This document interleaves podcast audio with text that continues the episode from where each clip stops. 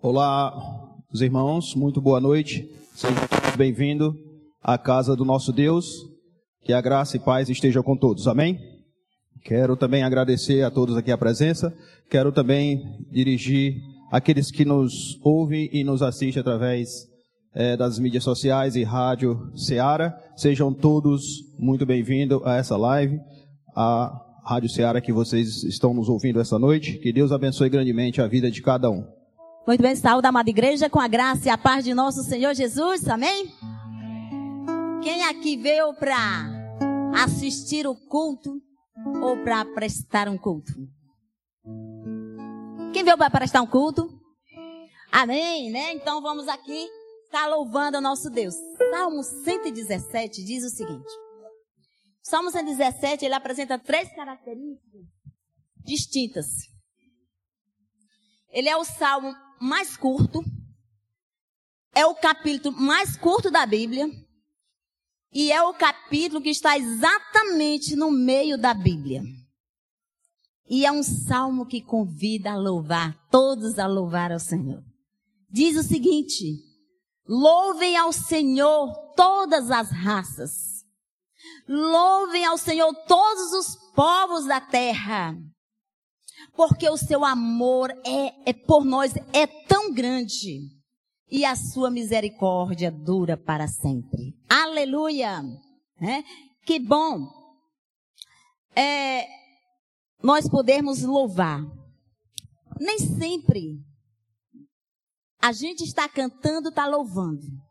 Muitas vezes nós estamos cantando, mas a nossa mente e o nosso coração está longe. Estamos apenas falando. Mas o Senhor quer que a gente louve com a mente, com os lábios e com o coração, com todo o nosso ser. E se nós estamos aqui para prestar no culto ao Senhor, fiquemos todos de pé e vamos louvar ao Senhor com o hino 385 do cantor cristão. Então, é uma, um hino é, conhecido que dá para todo mundo louvar. E eu quero ouvir a voz da igreja hoje exaltando e glorificando o nosso Deus. Quando a gente louva, quando a gente exalta alguém, a gente está enaltecendo, está colocando em lugar alto, está prestando um culto a Ele. Quem não gosta de elogio? Todos gostamos de, de ser elogiado ainda mais o nosso Deus quando ouve e quando vê na nossa vida, quando nós louvamos enaltecendo o seu nome. Amém?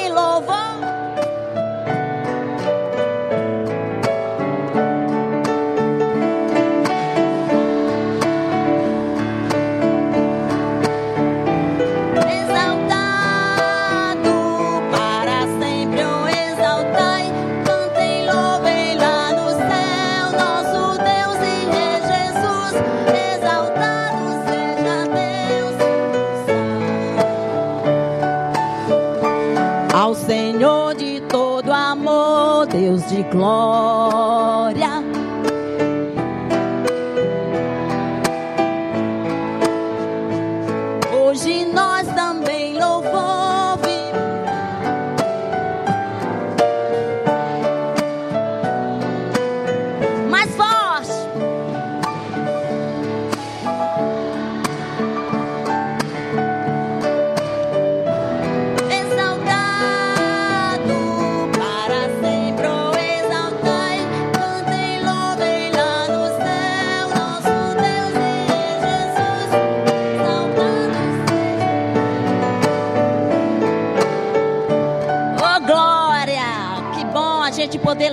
Nosso Deus. Ai, tá de pé, ninguém tá cansado, né?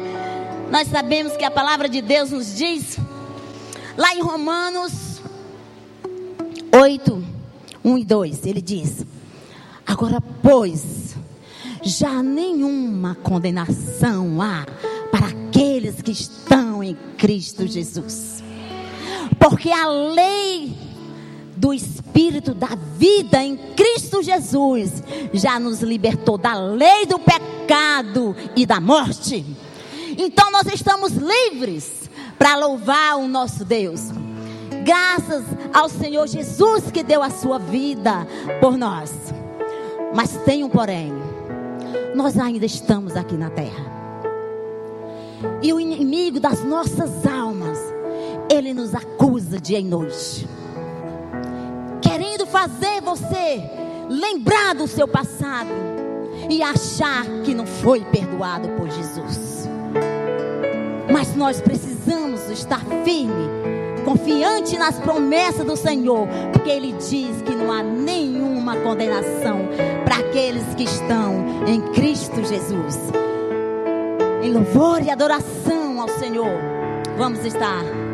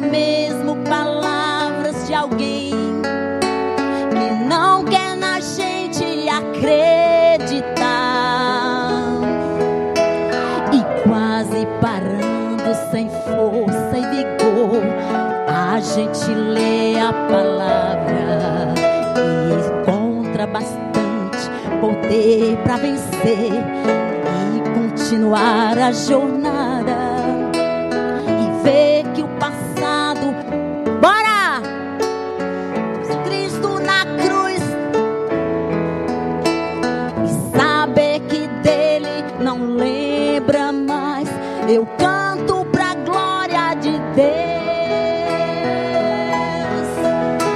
Nenhuma condenação há.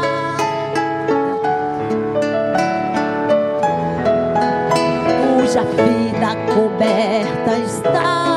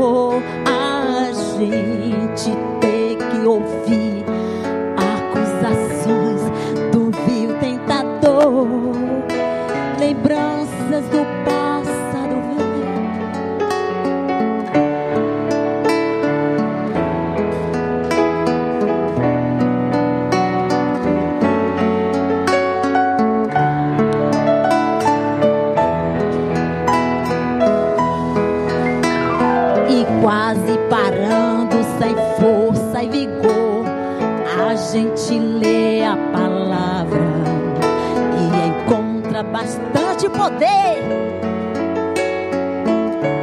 Continuar a jornada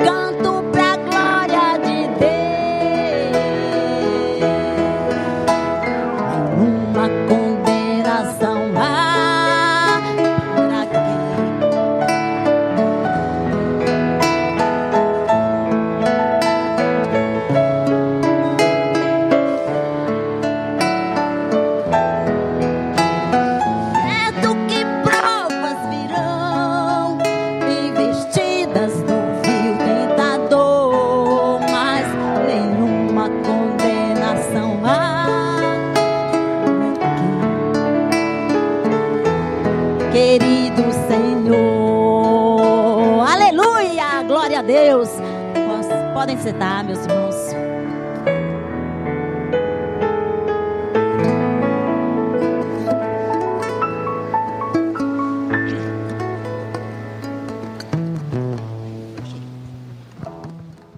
Obrigado, irmã Marlene, e aqueles que fizeram parte do louvor, por entoar cânticos ao nosso Deus com alegria e amor.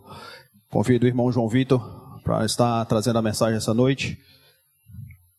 Que Deus toque em seu coração, para que traga essa mensagem abençoadora, que o Espírito Santo de Deus fale aqueles corações quebrantados essa noite. Pois, boa noite, meus amados irmãos. Saldos com a graça e com a paz do Senhor Jesus. Amém. Uma alegria muito grande para mim estar aqui expondo a mensagem da palavra do Senhor junto dos meus irmãos. É um privilégio gigantesco. É, eu peço que os meus irmãos estejam abrindo suas Bíblias em Mateus, no capítulo 11.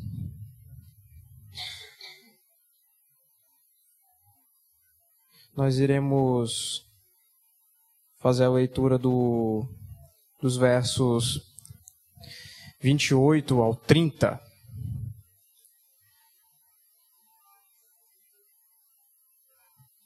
Repetindo para quem não pegou, é Mateus capítulo 11, versos 28 até o 30. Texto muito conhecido por nós Deus. Vinde a mim, todos os que estáis cansados e sobrecarregados, e eu vos aliviarei. Tomai sobre vós o meu jugo e aprendei de mim, porque sou manso e humilde de coração, e achareis descanso para a vossa alma, porque o meu jugo é suave e o meu fardo é leve. Vamos orar. Senhor Deus, Pai maravilhoso dos céus, eu te agradeço, Senhor, porque mais uma vez nos conduziste até a tua casa. Pois em meio a tão conturbada semana que todos nós tivemos, com certeza, em meio a tantas dificuldades, tantas coisas, o Senhor nos conduz até a tua casa para acharmos e juntos, ó Deus, te cultuar navegando, ó Deus, pela tua palavra, conscientes de que o teu amor nos conduz e de que a tua graça nos susterá até o final. Abra os nossos corações, abra os nossos ouvidos, que sejamos dispostos a ser guiados por aquilo que tens a dizer para nós. Nos abençoa, Deus, não, desvie, não deixe que as nossas atenções sejam desviadas, mas que, em nome de Cristo, nós possamos te engrandecer. É o que eu te oro e te agradeço. Em nome de Jesus. Amém. E amém.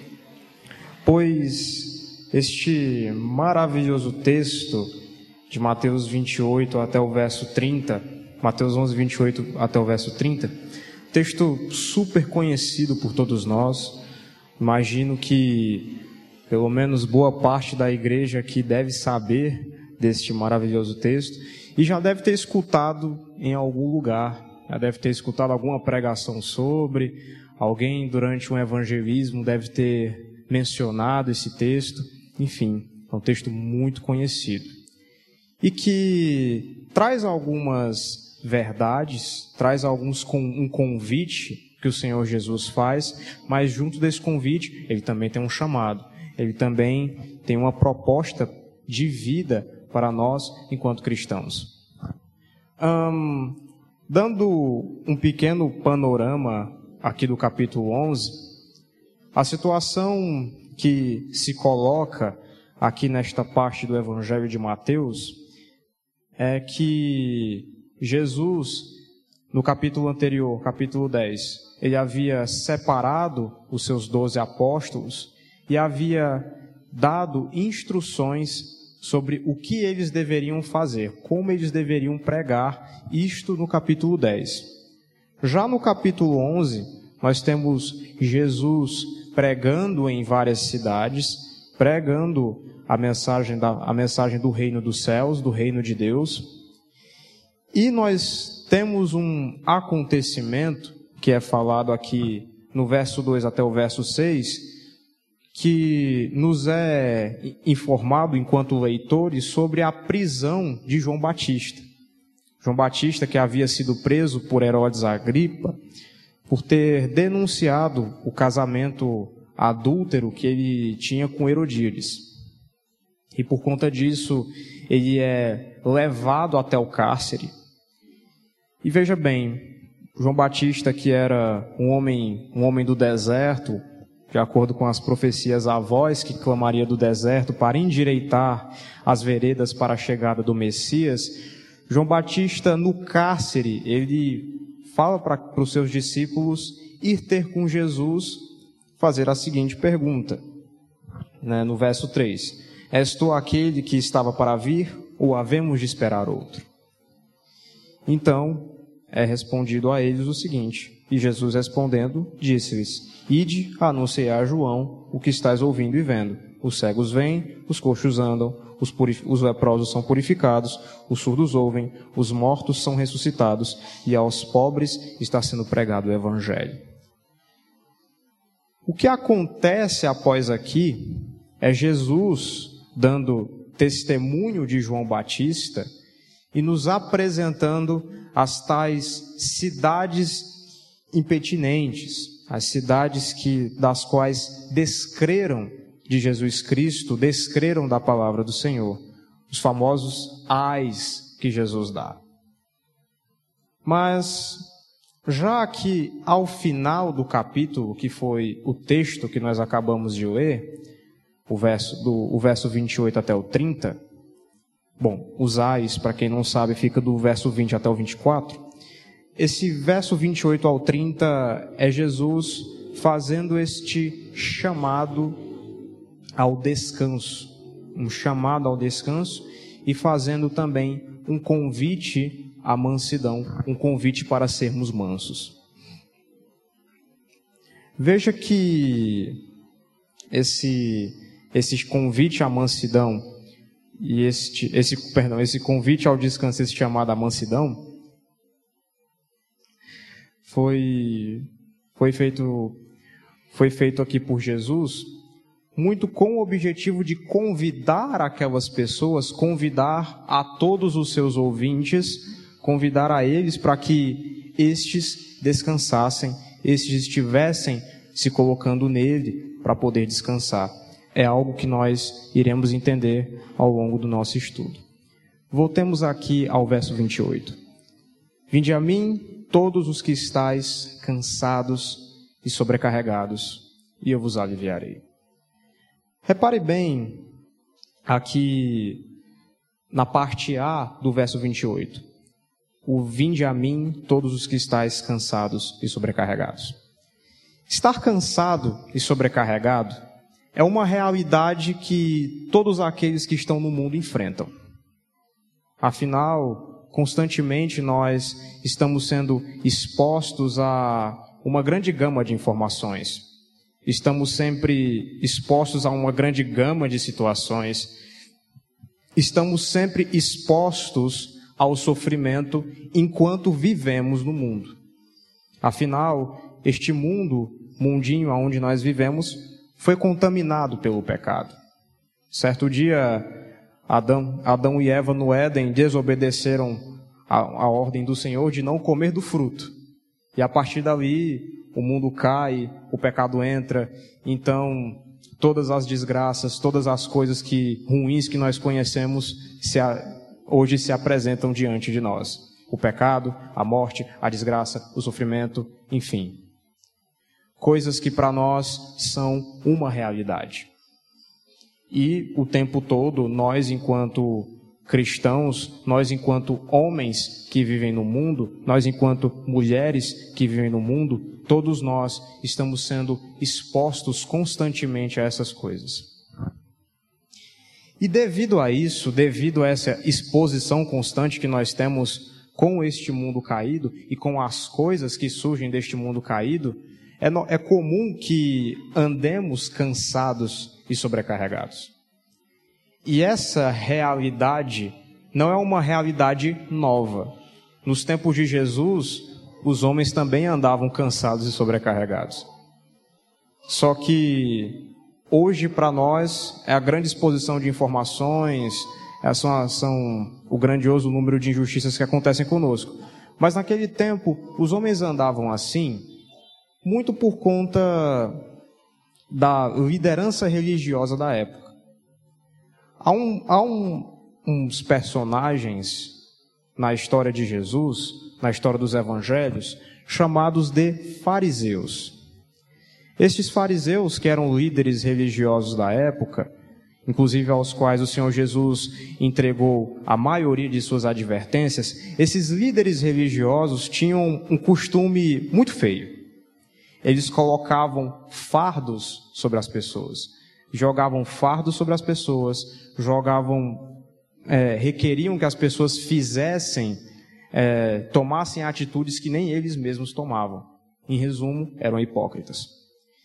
E tal hipocrisia para um judeu que foi era a quem esta este de início este evangelho se destinava, para um judeu, para as pessoas daquela época, aquilo pesava muito nos seus corações.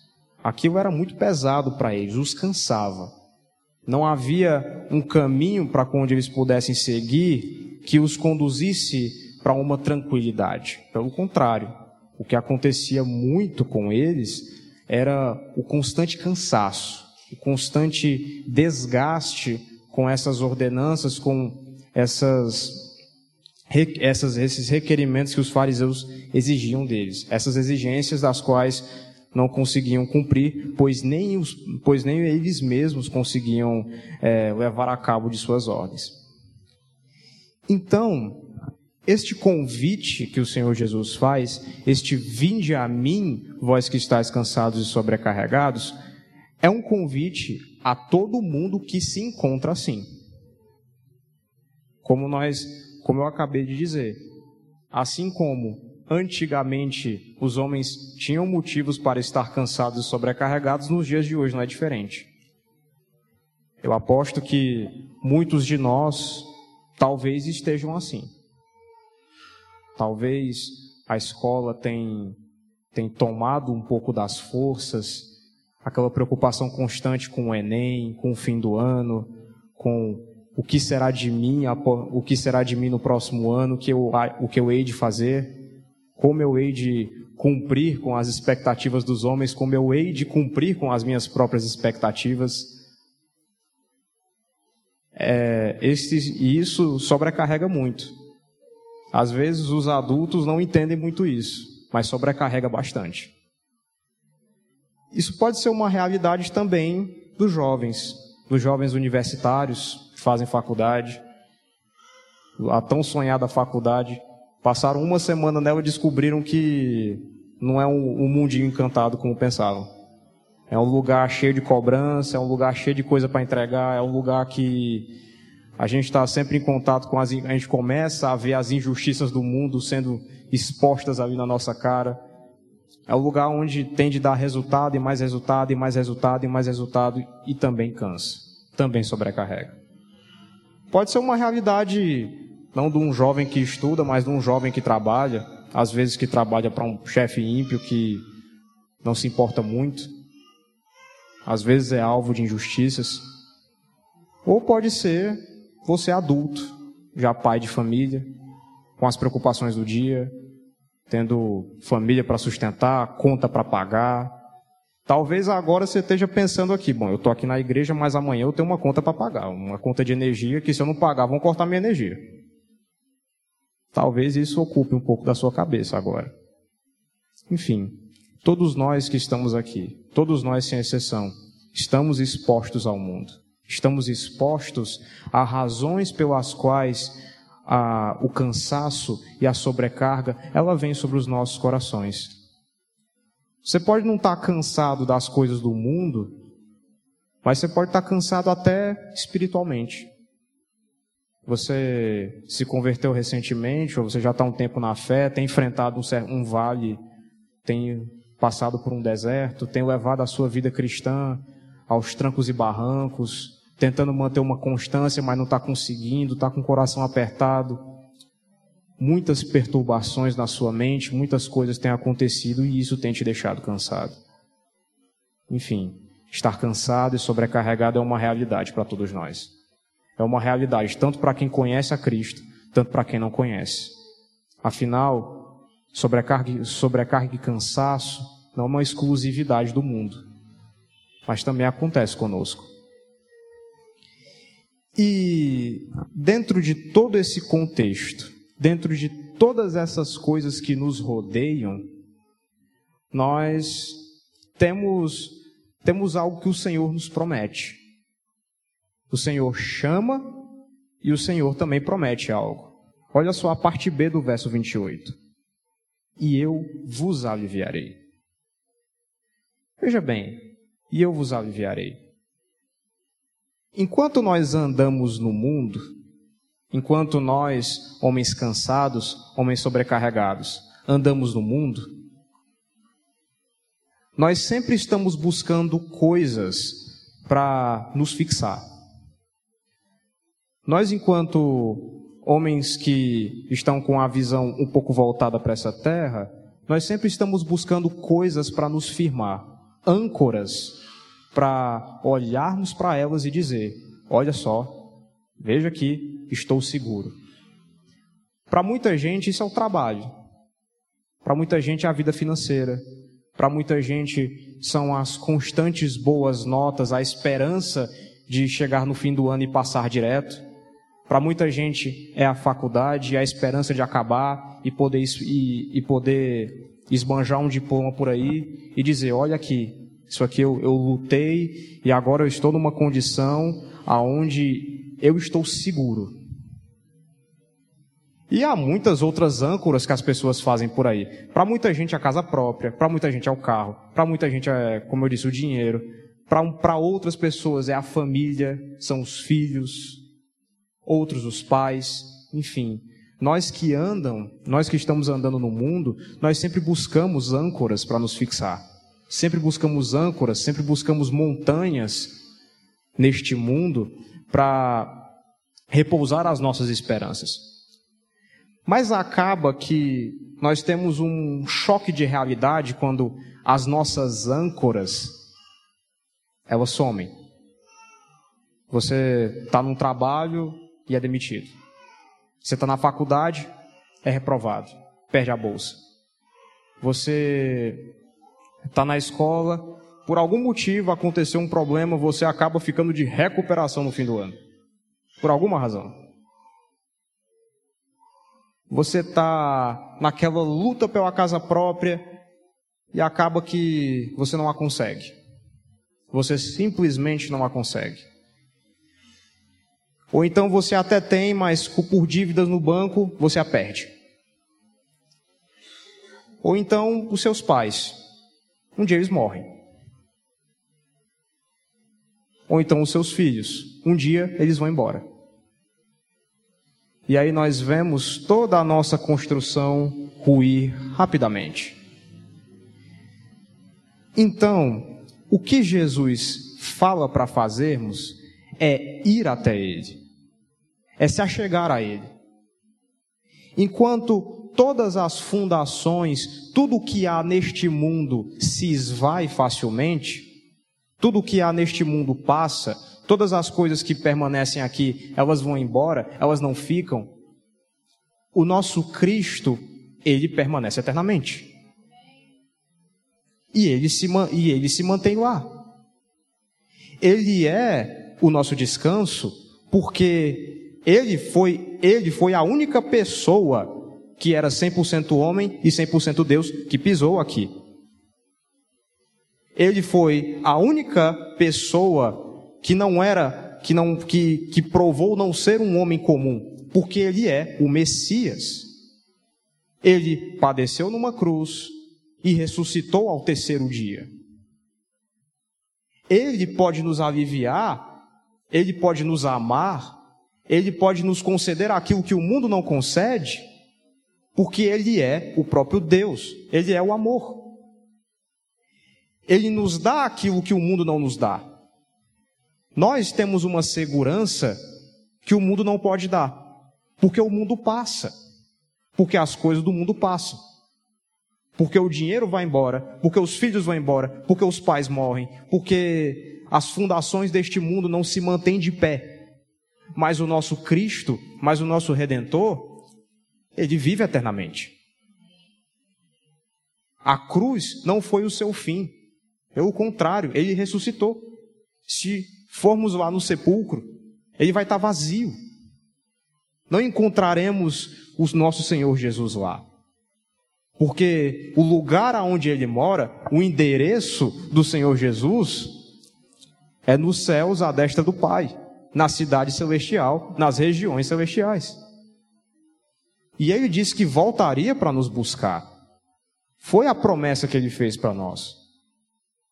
Enquanto todas as instituições deste mundo falham, enquanto tudo não permanece de pé como nós queríamos que permanecesse, quando tudo vai mal, o nosso Cristo continua no mesmo lugar. Ele não muda. Ele continua sendo o mesmo. E a prova disso é de que estamos aqui reunidos hoje. Como nós bem vimos aqui acerca do DIP, o dia da igreja perseguida, ele existe porque a igreja, em alguns locais, ela é perseguida. E veja bem, apesar da perseguição, a igreja permanece lá. O nosso Cristo não mudou. O nosso Cristo continua salvando homens. E a prova disso está em reuniões como essa, por exemplo, que acontecem há dois mil anos. Ou, ou quando nós olhamos para a igreja perseguida, mesmo a igreja sendo perseguida, ela cresce. E ela não para de crescer. E continua lá. Mesmo com as perseguições, mesmo com os homens com suas espadas nas mãos, buscando matar aqueles que fazem parte do corpo de Cristo. Continuam de pé. A nossa esperança, ela é real porque Cristo continua vivo e para sempre estará vivo. Portanto, nós podemos confiar nas palavras de Jesus. Nós podemos ter fé que tudo o que ele está nos dizendo aqui é verdade o Senhor Jesus chama os cansados para descansar. O Senhor Jesus chama os oprimidos para que eles sejam libertos. O Senhor Jesus convida todos aqueles que estão cansados e sobrecarregados a serem aliviados por Ele, a ser descansados. Porque enquanto tudo neste mundo falha, enquanto tudo neste mundo se perde, enquanto tudo neste mundo vai embora, muitas vezes sem explicação alguma, o nosso Cristo continua ali.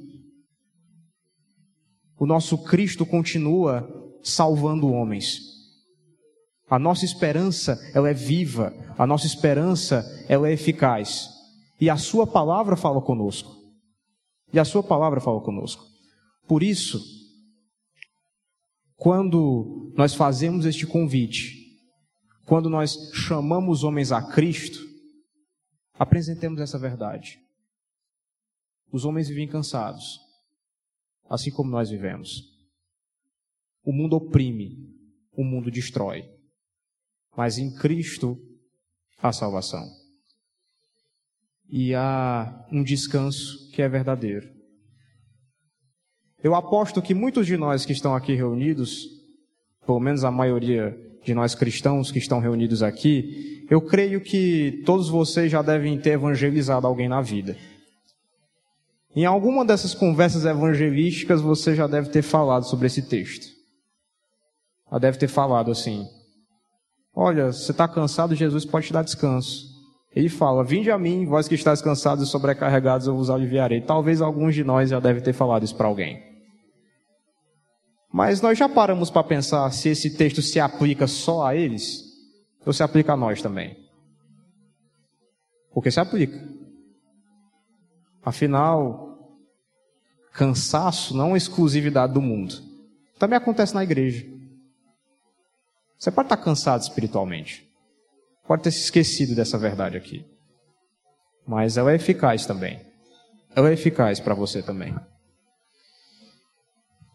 Porém, no verso 29, o Senhor Jesus, ele, além de fazer este convite, o Senhor Jesus, ele, e junto deste convite, essa promessa, o Senhor Jesus ele nos chama a um aprendizado. Ele nos chama a sermos mansos. Mas ele apresenta um meio para isso. Verso 29. Tomai sobre vós o meu jugo e aprendei de mim, porque sou manso e humilde de coração, e achareis descanso para a vossa alma. Este tomai sobre vós o meu jugo, o jugo para aquelas pessoas daquele período era como fosse uma aparelhagem de madeira que era colocado sobre os bois para puxar um arado. Ela era colocada para poder ligar os bois ao arado e puxar o arado e os dois estarem trabalhando em conjunto. Em resumo, para quem não está entendendo o jugo, para quem é do interior, é uma canga. É como se fosse uma canga e ela, tem, e ela serve a mesma função. Inclusive, quando acontecia de um boi ser mais forte do que o outro, acontecia uma situação chamada jugo desigual. O, o jugo ele ficava assim. Aí um boi fazia mais força do que o outro e acabava desgastando, acabava é, machucando muito o animal. E aí o trabalho que exercia não, não funcionava muito bem, porque acabava machucando o animal. E muitas vezes até causando lesões que não, não, tinha, não, não tinha cura, às vezes. Né? Uma lesão que podia ficar ali do mesmo jeito. E esse jugo que o Senhor Jesus ele menciona, esse jugo que ele pede para que nós tomemos, esse jugo era, eram os seus mandamentos. Eram os seus mandamentos, eram os seus ensinamentos. Quando nós olhamos aqui no verso 30, na parte A, nós veremos o seguinte, ó, porque o meu jugo é suave. Então, este jugo que o Senhor Jesus pede que tomemos, ele é suave, diferente do jugo que o mundo coloca sobre nós. Porque como nós bem vimos aqui, o mundo nos entrega muitas coisas. Apesar de muitas vezes o cardápio do mundo ser muito atrativo, o que vem junto dele não é. Aquele, aquela história de buscar prazer fácil, de buscar um, um prazer instantâneo, de festas constantes, de coisas e mais coisas a serem vividas, isso tem um preço muito alto e um preço que é vivido aqui mesmo, nessa terra. Você não precisa morrer para isso. Basta se entregar à devassidão durante uma semana que será visto os seus resultados. Que será visto o que acontecerá com você. Emoção, é, coração pesado, sentimento de vazio, a constante ideia de não saber o que estar fazendo. Eu acho que alguns estão se lembrando um pouco da vida pregressa. A constante ideia de, de não ter sentido nem propósito na vida. Ou alcançar o objetivo e chegar no final, ficar aquém dele. Enfim, o mundo nos oferece muitas coisas atrativas, mas o seu resultado não é nada bom. Não é à toa que nós vivemos numa geração, e eu faço parte dela, assim como muitos dos nossos jovens, nós vivemos numa geração no mundo quebrado, onde a cada dia os índices de depressão crescem cada vez mais, onde a cada dia os homens estão cada vez mais focados nisso aqui, não vivem mais fora do telefone muitas vezes. Nós vivemos numa geração onde não existem mais verdades. Onde verdades são meras onde verdades são meros, são meros flashes. Tudo é relativo. Tudo, segundo, de acordo com o pensamento parecido com, com Protágoras de Atenas. Tudo é relativo. Portanto, o fato de vivermos nisso, em um conceito de danoso ou não danoso, o fato de nós vivermos num mundo assim, o torna quebrado e joga um fardo muito pesado sobre os homens. Portanto, esse Senhor Jesus, que faz esse convite do vinde a mim, vós que estáis cansados sobrecarregados, ele fala, ele fala para nós aprendermos dele, para tomarmos o jugo dele, que é suave. Enquanto o mundo joga pesos que nós não conseguimos carregar, o jugo de Cristo é suave. Viver a vida cristã é bom demais. É muito bom. Tem suas dificuldades, mas é bom. Eu pelo menos, eu pelo menos acredito que todo mundo que está aqui, que está na fé, pode dar esse testemunho, não é verdade? É bom demais, não é não? Não é não, gente? Falem. É muito bom.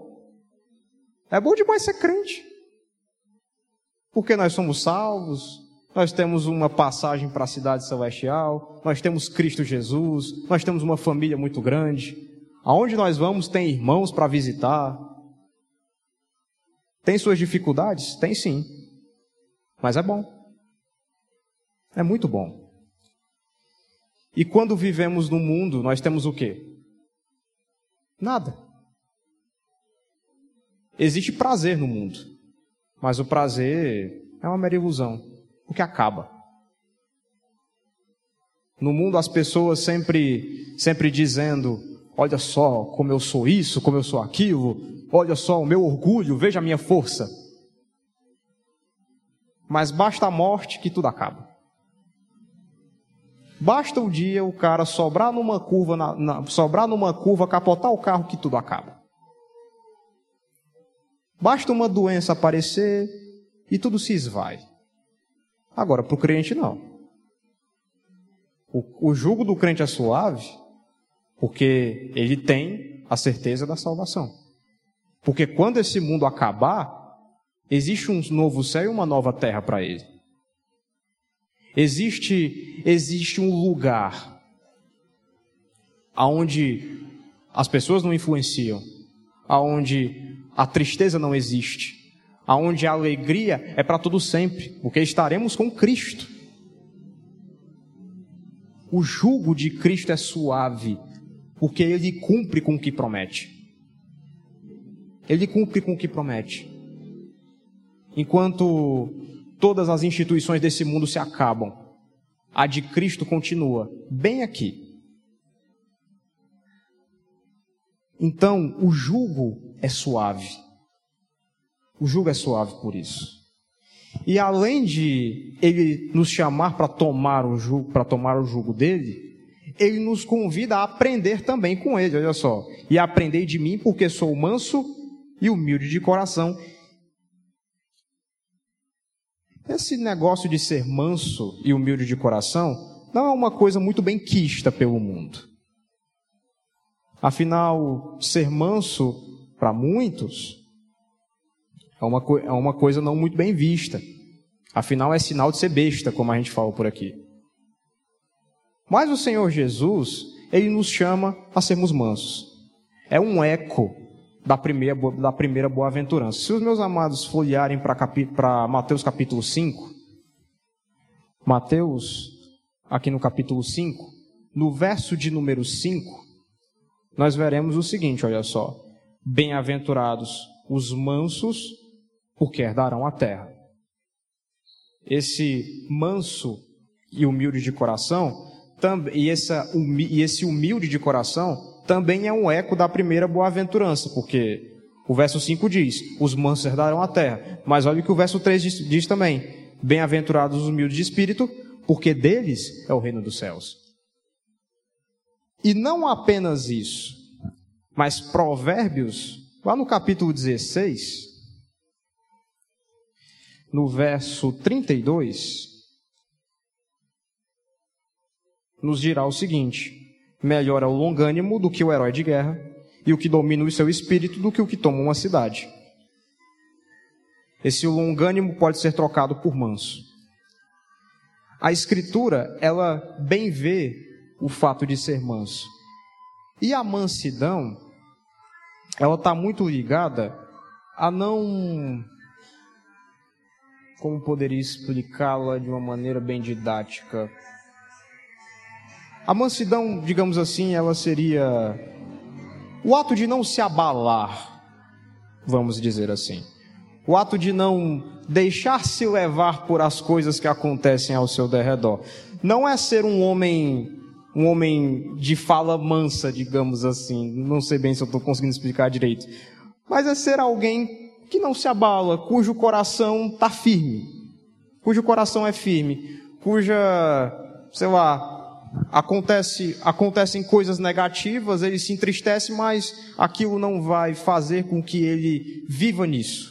Digamos, ele não vai viver pelas suas tristezas, pelo contrário, ele vai viver pelas coisas que de fato farão ah, a, seguinte, a seguinte diferença e vai ser guiado pela sua sabedoria. A mansidão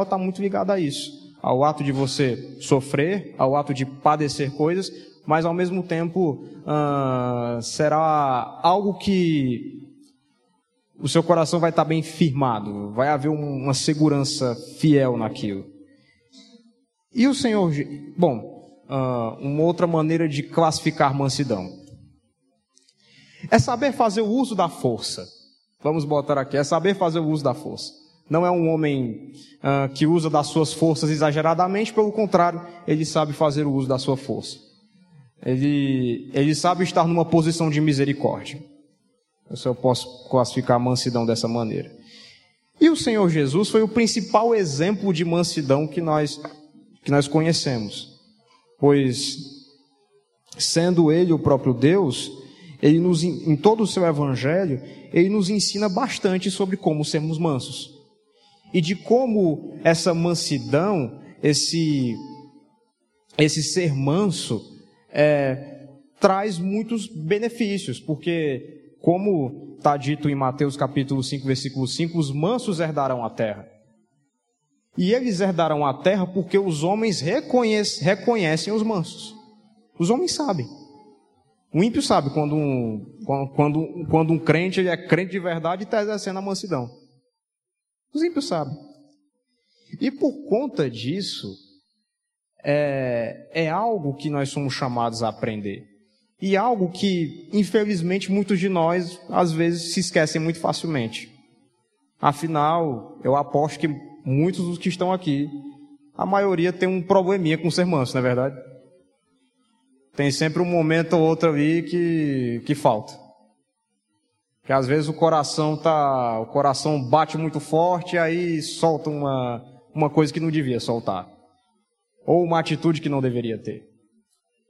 Ou o espírito meio que fica de lado por uns instantes. É óbvio, ele não fica. Mas a gente, mas a gente fala assim. E esse fruto e essas coisas, este aprendizado que nós somos chamados a ter, isso gera um fruto. Olha só o, a continuação do verso de 28. E achareis descanso para a vossa alma, porque o meu jugo é suave e o meu fardo é leve. Quando nós estamos exercendo tudo isso em Cristo, nós conseguimos um fruto. E este fruto é o, é o descanso para a alma. Algo que todos nós precisamos. Algo que todo mundo anseia em ter. E nós só conseguimos achar esse descanso em Deus. Só em Jesus. É como Santo Agostinho, um grande teólogo do passado, do qual eu amo muito, disse: Fizeste-nos para ti a nossa alma não repousa senão em ti. E é um trecho do livro de Confissões, para quem não sabe. E repare bem, como essa frase resume bastante a nossa condição enquanto homens. Nós somos feitos para Deus. O homem não foi feito para morrer, o homem foi feito para viver eternamente. Mas a nossa alma, ela, ela não vai descansar senão em Deus. E é isso o que o Senhor Jesus, enquanto ele fala àquelas pessoas, ele promete que daria descanso para as, o descanso para as almas. Porque o jugo é suave e o fardo é leve. Então, ó crente, se o fardo está pesado demais, troca ele com Jesus. Troca com Jesus. Se está sendo difícil, se está sendo complicado, se todo dia o espírito, se todo dia você sente que a tua alma está triste, que não tem mais ânimo para viver, acontece, é normal. Porque quem vive no mundo e muitas vezes se esquece um pouco disso aqui, e é normal porque somos, somos pecadores, é trocar o fardo com Jesus.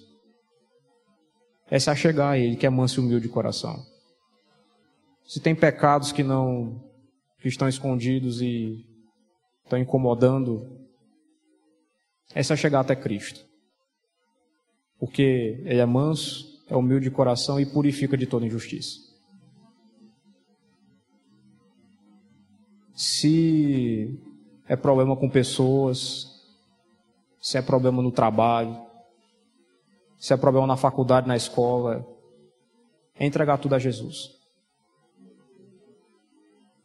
Meus irmãos, eles devem conhecer bem aquele louvor do cantor cristão, cujo refrão eu estava com ele na minha cabeça agora o nome, mas eu não me recordo.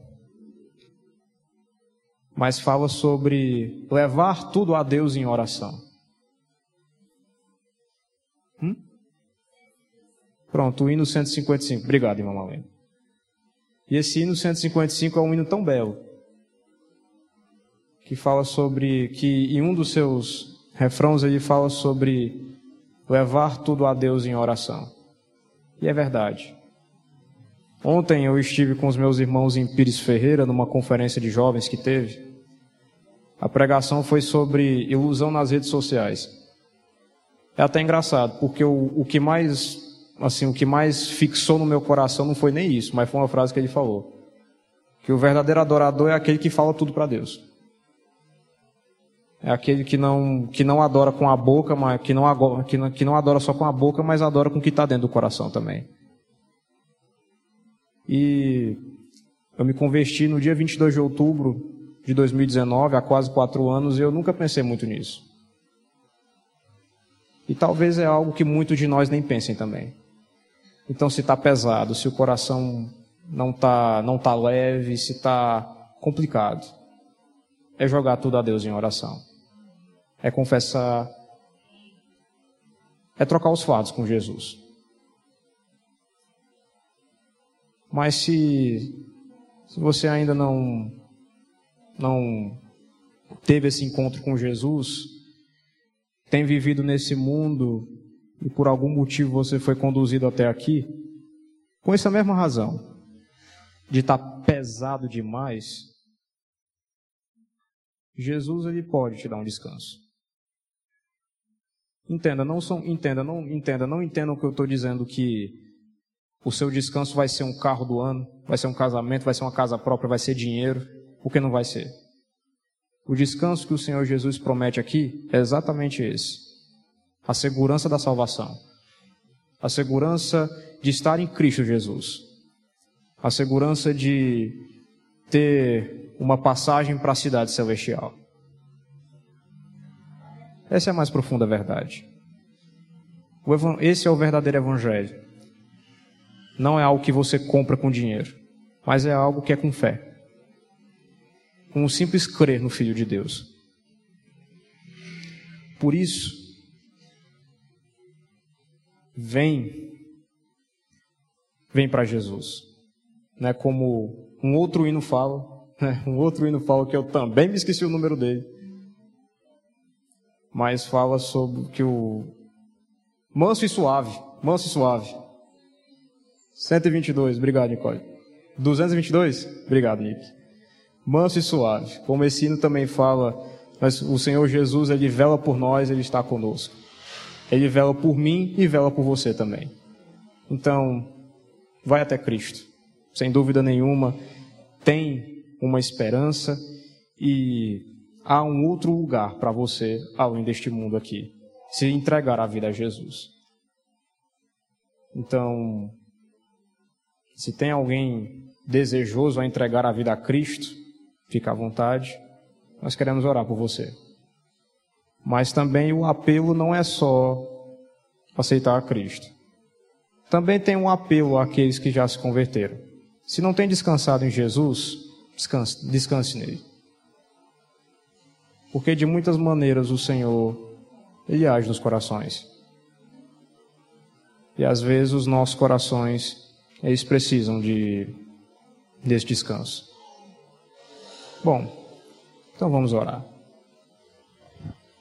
Pai, louvado seja o teu nome, porque o teu amor, mais uma vez, fala no profundo dos nossos corações. Obrigado, Senhor, porque pela obra que tu fizeste em nós, porque não nos abandonaste em nenhum momento. Está conosco o tempo todo e em Ti nós podemos descansar, porque Tu és o nosso castelo forte. Assim, ó Deus, nos ajuda a estar fixados no Senhor. Nos ajuda, ó Deus, a esquecermos das coisas deste mundo e irmos e ir para que estão adiante de nós, que é a tua cidade celestial, meu Deus.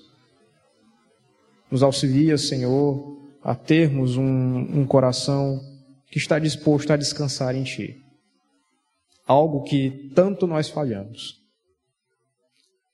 Pelo teu amor e o teu poder, nós somos conduzidos. E assim, pela tua graça, Senhor, nós, nós seremos mantidos. Nos dá, Senhor, uma semana tranquila. Que apesar dos, da canseira deste mundo, que apesar das coisas que estão ao nosso derredor, o Senhor, o, o Senhor nos, não nos deixe desviar os nossos olhos dos montes Pois quando nós olhamos para os montes, nós vemos o Senhor, o Senhor Jesus, que nunca nos abandonou, mas que está à destra, à, à destra do Deus Pai. Ó Deus, se conosco. Ó Jesus, transforma o nosso caráter para ser mais parecido contigo. É que eu te oro e te agradeço em nome de Jesus. Amém. E amém. Pois aos meus irmãos Estão todos despedidos. Fiquem com a doce graça de Jesus por mais essa semana.